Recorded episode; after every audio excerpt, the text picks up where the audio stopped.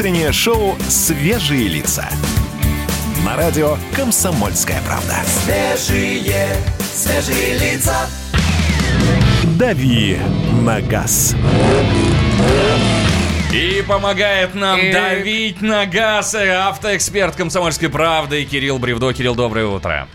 Доброе-доброе. Слушай, российских автомобилистов хотят разделить на касты и На выписывать касты? им разные штрафы. Ну, то есть, как я представляю, будут люди, которые не нарушают э, правила дорожного движения, и будут они им выписывать маленькие штрафы, и будут э, злостные нарушители, которым будут выписывать штрафы большие. Так ли я понимаю? Расскажи, пожалуйста. Ну, э, судя по инициативе, примерно так. Хотя, как в сущности все это будет э, выглядеть, пока не очень ясно. А, действительно, ну, понятно, что некоторые люди позволяют себе на дороге больше, чем другие.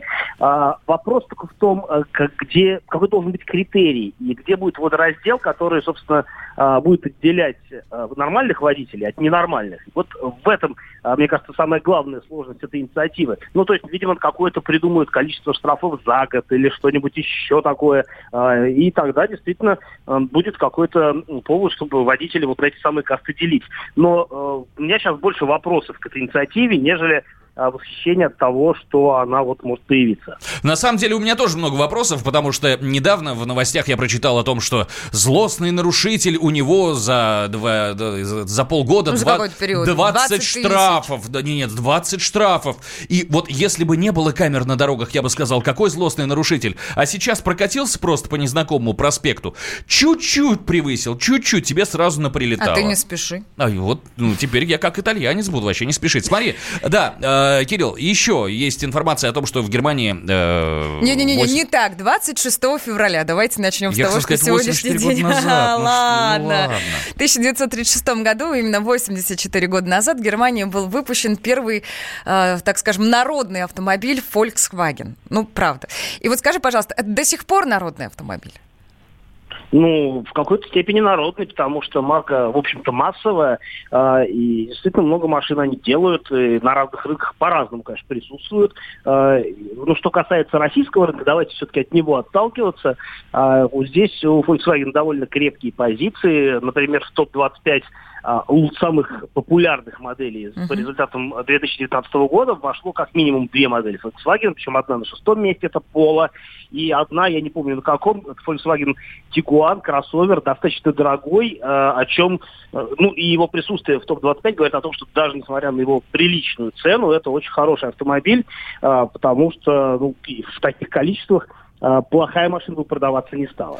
Скажи, пожалуйста, вот, собственно, почему мы обратили внимание на эту новость? А, вот сейчас, с твоей точки зрения, какой автомобиль, вне зависимости, без относительно страны производства, какой автомобиль можно назвать действительно народным на 100%? Ну, народное то, что покупают в большей степени. В нашем случае, конечно, народный автомобиль это продукция э, Тольяттинского завода, это Лада Гранта, Лада Веста. Ну, кстати, Тольяттинский завод это очень условно, потому что Весту делают в Ижевске. Но все равно это продукция АвтоВАЗа, и в нашем случае эти машины всегда занимают, ну, по крайней мере, на протяжении долгих-долгих лет занимают а, лидирующие места в топе продаж, то есть первое, второе место по продажам это Гранты и Веста. Ну, это о чем-то договориться. Скажи, пожалуйста, а вот если бы во всем мире исчезли все автомобили и остался бы только Тольяттинский автозавод, ты бы какую модель себе выбрал? А, Ну, на мой взгляд, Веста очень неплоха, а, особенно если говорить о том, что у них есть такие любопытные модели, достаточно современные, и ну, что там говорить, просто красивые, типа Веста SV Cross, то я думаю, что я бы не остался разочарованным, то есть я бы, конечно, остался разочарованным, ну как так, все машины исчезли, да, но а, я бы ездил на Весте и горе не знал, мне кажется. Ну, вот Das да, я- мы- здесь мы с тобой на самом деле похожи. Слушай, была еще одна история. Вот буквально вчера пестрила в интернете сообщение, мол, Роскачество проверило, проверило не замерзайки. Тут лишь одно можно сказать, главное вовремя, да, зима закончилась, давайте проверять, что там и как.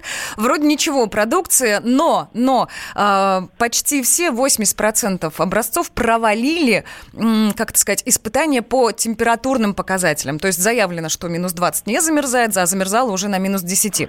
Скажи, пожалуйста, где покупать незамерзайку, на что ориентироваться? Ну, ну вот так. Но мой совет будет идти в разрез с официальной позицией, а я скажу так, что, э, наверное, разумнее всего покупать э, не замерзайку вот таких вот развалах около трасс, где обычно торгуют, э, ну, как правило, да, несертифицированной продукцией. И почему это хорошо? Мы сейчас плохому научим.